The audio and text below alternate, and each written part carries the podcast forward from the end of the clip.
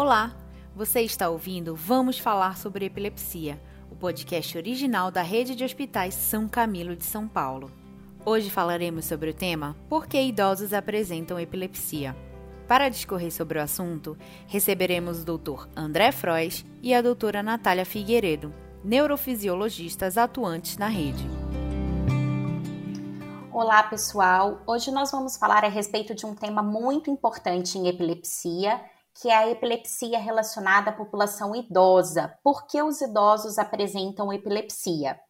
Eu vou conversar com o doutor André Frois, eu sou a doutora Natália Stella, nós somos neurologistas da rede de hospitais São Camilo e vamos conversar um pouquinho então a respeito desse tema hoje.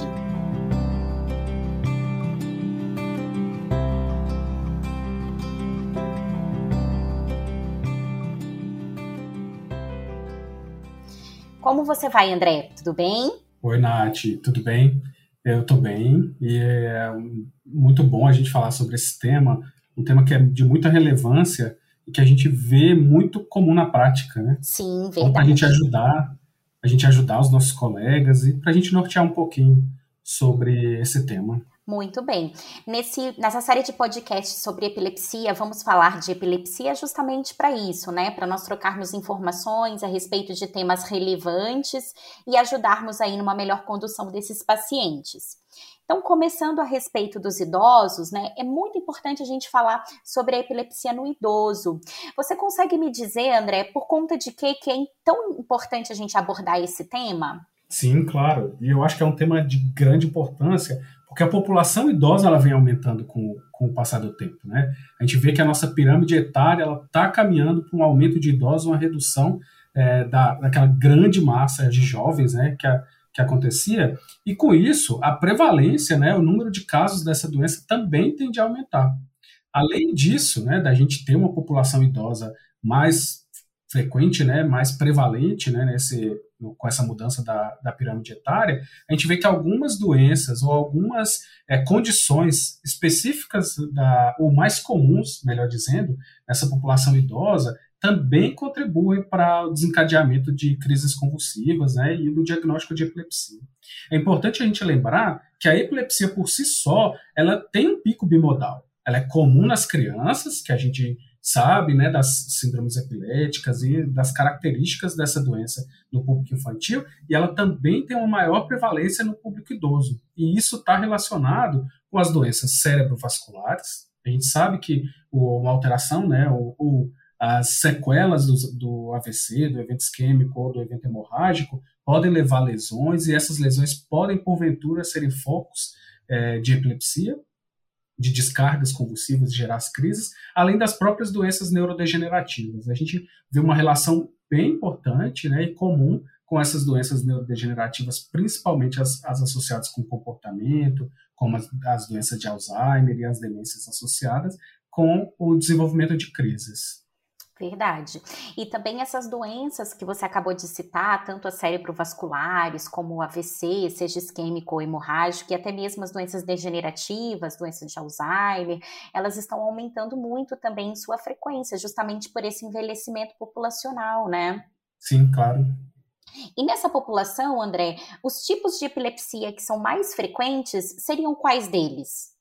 Sim.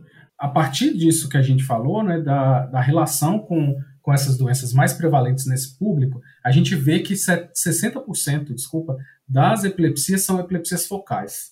E a gente justifica muito, é, de acordo com essas etiologias, que uma alteração estrutural específica vai normalmente gerar essas crises focais. Só 37% são epilepsias generalizadas. E aqui é importante a gente lembrar, é, Natália, que epilepsia focal não quer dizer crise focal. Né? A gente tem crise focal e as crises que são bilaterais, generalizadas. Então é diferente. A gente está falando do estopim da crise, né? Uhum. Quando ela é focal só em um determinado foco, ou generalizada, que a gente vê. E que muitas vezes vão ser diagnósticos precedentes, né, prévios, e que vão continuar, perpetuar na, na vida adulta do idoso nessa dessa faixa etária, né? Com certeza. Então, esses tipos de epilepsia, eles têm uma relação muito direta com a causa, né? Com o que está causando essa epilepsia, não é isso? Isso, isso mesmo. E a gente vê que 20% do, do, das causas de epilepsia no idoso são atribuídos a tumores, tá? Então, é o, o, um dos pontos muito importantes na, na hora que a gente vai investigar nesses pacientes. 8% estão relacionados com os eventos isquêmicos, né? Desculpa, os eventos é, cerebrovasculares, isquêmico hemorrágico, e, mas a gente tem um, uma grande parcela, que é cerca de 42%, que são desconhecidos. Então entra naquelas causas criptogênicas, né, idiopáticas, que a gente não tem uma determinação específica, mas a gente sabe que esse cérebro mais sofrido, seja por danos é, vasculares ou por outras é, causas, outras etiologias, a gente tem uma predisposição para que aconteça. Né? E um, um dos pontos importantes, e que isso é, nos acalenta um pouco, vamos falar assim, né? É que a maioria dos, dos idosos eles vão responder imunoterapia, né? Cerca de 40% dos, dos casos eles vão responder imunoterapia e vão ter um, um, um, desfecho bom dessas, dessas epilepsias. A minoria vão ser refratários, acaba que a gente é, tem aquela mesma proporção das refratárias, mas a gente tem um pouco menor dessas refratariedades nos idosos, que é cerca de 21% dos pacientes. Que bom, né? Pelo menos tem essa questão do prognóstico, então, realmente um pouco mais favorável, né? E você tocou num ponto muito importante que é o tratamento, porque a gente sabe que o tipo de epilepsia vai guiar qual é o tratamento medicamentoso, sobretudo, que a gente vai utilizar, né? Então, sobre as medicações mais utilizadas aí na população idosa, o que, que você falaria, então, a respeito do tratamento medicamentoso? Tá. E isso é muito importante, porque quando a gente vai definir um tratamento medicamentoso, é, depois do diagnóstico correto, a gente tem que pensar na polifarmácia, que muitas vezes o idoso já tem, já possui, uhum. por causa de outras comorbidades, de outros medicamentos, e a gente tem que levar em conta os efeitos colaterais que têm um impacto grande. Né? Quando a gente faz uma análise de todos os medicamentos, a gente vê que alguns eles são mais propícios de usar nessa faixa etária, Outros a gente pode usar, mas a gente tem que ficar é, mais alerta, né? De todos os medicamentos, ou de uma grande classe, né, vamos falar assim, são os bloqueadores de canais de sódio e a carbamazepina, apesar de ser um medicamento com uma alta é, resposta positiva para as crises focais, né, que a gente vê em, em, todas as faixas etárias, a gente sabe que ele tem efeitos colaterais importantes nessa, nessa população, que é principalmente levar a hiponatremia. Uhum. Pode ser um, um, uma causa grave de internação, né, de efeitos adversos importantes. Mas quando a gente vai avaliar todos esses, esses medicamentos, a gente sabe que a lamotrigina, apesar de também ser da classe dos bloqueadores, ela tem um efeito menor na, na, nas repercussões, nos efeitos colaterais. Então, é um fármaco que a gente falaria que seria de primeira escolha nessa faixa etária, tá? Pela melhor tolerância, pelo menor efeitos colaterais. Mas a gente tem outros medicamentos que a gente também usa e com frequência quando a gente dispõe na rede, né? Que é a lev o levetiracetam, um dos últimos medicamentos que a gente tem, e a gabapentina, ela, a gente sabe que é um medicamento de baixa potência antiepilética, que a gente usa pra, com outras finalidades na neurologia é, e em especialidades correlatas, mas é um dos bons medicamentos que a gente usa nessa faixa etária pelos, pelos efeitos colaterais, pela boa tolerância. Isso é muito importante, né?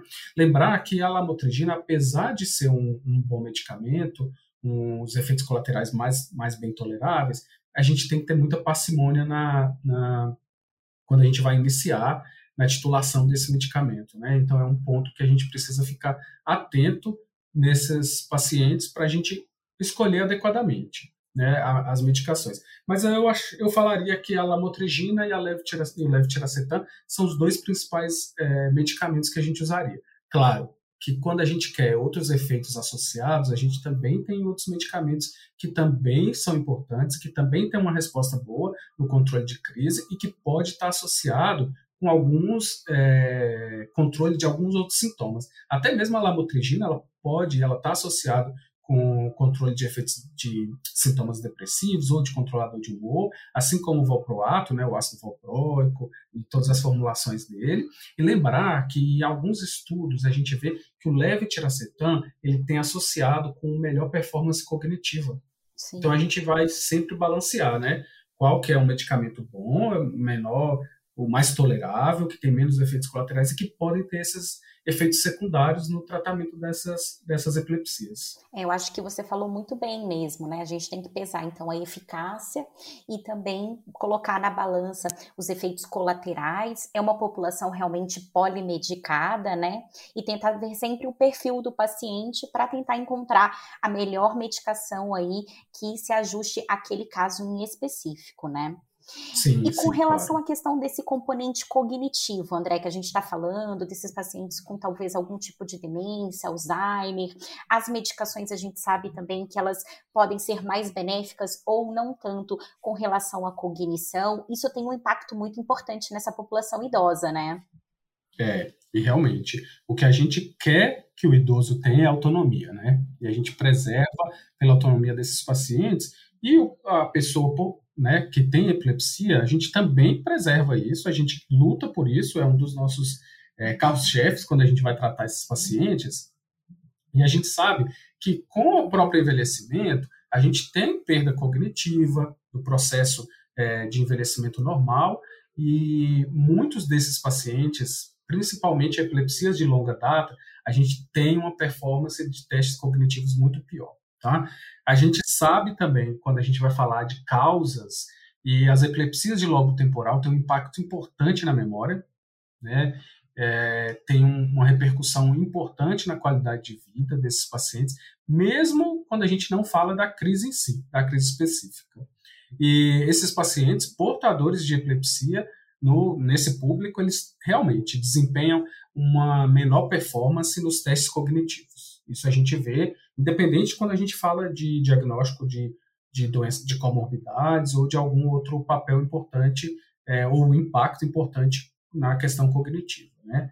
Mas a gente vê que esses pacientes, quando a gente é, trata é, previamente, né, ou concomitantemente, controle de fatores de risco, seja para doenças é, seja para controle de crise em si específica, e seja para mudança de hábitos de vida, a gente tem um melhor prognóstico a longo prazo. Né? Então, o prognóstico nesses pacientes que já que a gente quer preservar a função cognitiva, a gente tem que lançar mão de um, uma abordagem multiprofissional, né? Não adianta. É multidimensional. Não é só apenas o tratamento de crise, claro que o bom controle das crises traz um bom, um melhor prognóstico. Claro que o controle de, de alterações cerebrovasculares traz também esse, esse melhor prognóstico e a gente tem que estimular mesmo, né? Estimular exercícios cognitivos, estimular a memória, a atividade física, boa alimentação. Acho que isso é um dos, dos pontos chaves da medicina em si atual. Não só quando a gente fala de epilepsia ou de idoso, né? A gente tem isso para a gente como carro-chefe da medicina preventiva. Né? E um ponto importante é que o uso das medicações anticrise, então o tratamento correto da epilepsia, vai ter um impacto positivo na melhora a longo prazo da cognição. Acho que isso é um dos, dos pontos importantes que a gente que a gente vê, né? Claro que a gente tem todas as repercussões específicas da epilepsia, a gente quer tratar e melhorar e, e, manter o paciente livre de crise, mas a gente sabe que tem esses, esses pontos secundários importantes no tratamento adequado dessas, dessa condição. Então a gente não pode ter medo e precisa tratar essa população, né? Tratar adequadamente, com os fármacos corretos, né? Para oferecer qualidade de vida. Sim, é isso mesmo. Eu acho importantíssimo quando a gente faz um diagnóstico correto, quando a gente estabelece os fatores que podem estar envolvidos, né, que não é apenas um, um fator é, específico do ponto de vista é, da epilepsia, tem fatores associados e que a gente pode garantir uma melhor qualidade de vida é, a longo prazo desses pacientes. Muito bem. E qual seria o recado final que você deixaria aí para todo mundo que está nos ouvindo nesse podcast? Vamos falar sobre epilepsia a gente tem dois recados principais. Né? Para os médicos, para os nossos colegas, que eles façam o diagnóstico correto, eles não tenham receio em iniciar o tratamento diante do evento epilético que justifique o uso da medicação, né? E que estimule a melhora da a mudança, né, da qualidade dos hábitos de vida desses pacientes, porque tudo isso a gente vai ter uma repercussão positiva a longo prazo. E para os pacientes, se caso né, para a população em geral, caso ela esteja ouvindo é, nos ouvindo agora, que ela invista na mudança de hábitos de vida, que isso a longo prazo vai ter um impacto importante no controle é, seja neurológico, seja do ponto de vista epiléptico, ou seja do ponto de vista da qualidade de vida é, como um todo. E para os cuidadores desses idosos, porque às vezes também a gente fala nos idosos que são cuidados, né? E o que, que você falaria então para os cuidadores para a gente fechar? Tá bem. Pro, quanto ao cuidado com esses idosos, eu, um ponto importante é a gente observar a ocorrência de crises, né? Ficar atento que as epilepsias não são, não se restringe às crises convulsivas, não se restringe às epilepsias é, tônico-clônico bilaterais ou tônico-clônicas, né? Tem alguns outros tipos, então ficar atento quando o paciente, quando o idoso é, tem alguma alteração importante no quadro de, no sensório, alguma alteração importante na interação com, com o cuidador, com a família, né? E que garanta que os medicamentos sejam é, ofertados na hora certa, na hora adequada, da melhor maneira possível. Porque isso também, a gente sabe, que tem um, a falta da medicação é o principal ponto de escape de crises né, no paciente com diagnóstico de epilepsia. Nesses idosos que são cuidados, né, que tem esses cuidadores, a família, enfim, é importante que a família então faça a adesão ao tratamento, né, e ajude nessa nesse manejo mais adequado. Exatamente. Garanta que o medicamento seja ofertado na hora adequada e de maneira regular. Muito bem. Então, hoje nós falamos um pouquinho sobre essa questão né, dos idosos e da epilepsia, por que os idosos apresentam epilepsia. Eu estive conversando aqui com o Dr. André Froz, agradeço muito a oportunidade e agora deixo a sua palavra final. É, eu só quero agradecer também, acho que é um ponto importante de confluência para a gente falar sobre epilepsia, para a gente falar nessa população que está cada vez maior e que hoje em dia a gente sabe que a necessidade da gente se cuidar é importante. Eu fico feliz, agradeço também pelo convite, por estarmos aqui com uma colega que eu admiro tanto, que a gente já se conhece desde a nossa formação, e é isso, a gente vai trabalhar junto e que essa população possa ser assistida da melhor maneira possível. Obrigado. Obrigada para todo mundo que ouviu o nosso podcast. Um abraço. Um abraço. Termina aqui mais um episódio do podcast original da Rede de Hospitais São Camilo de São Paulo. Vamos falar sobre epilepsia. Quer receber mais conteúdos como esse? Siga o Hospital São Camilo SP nas redes sociais.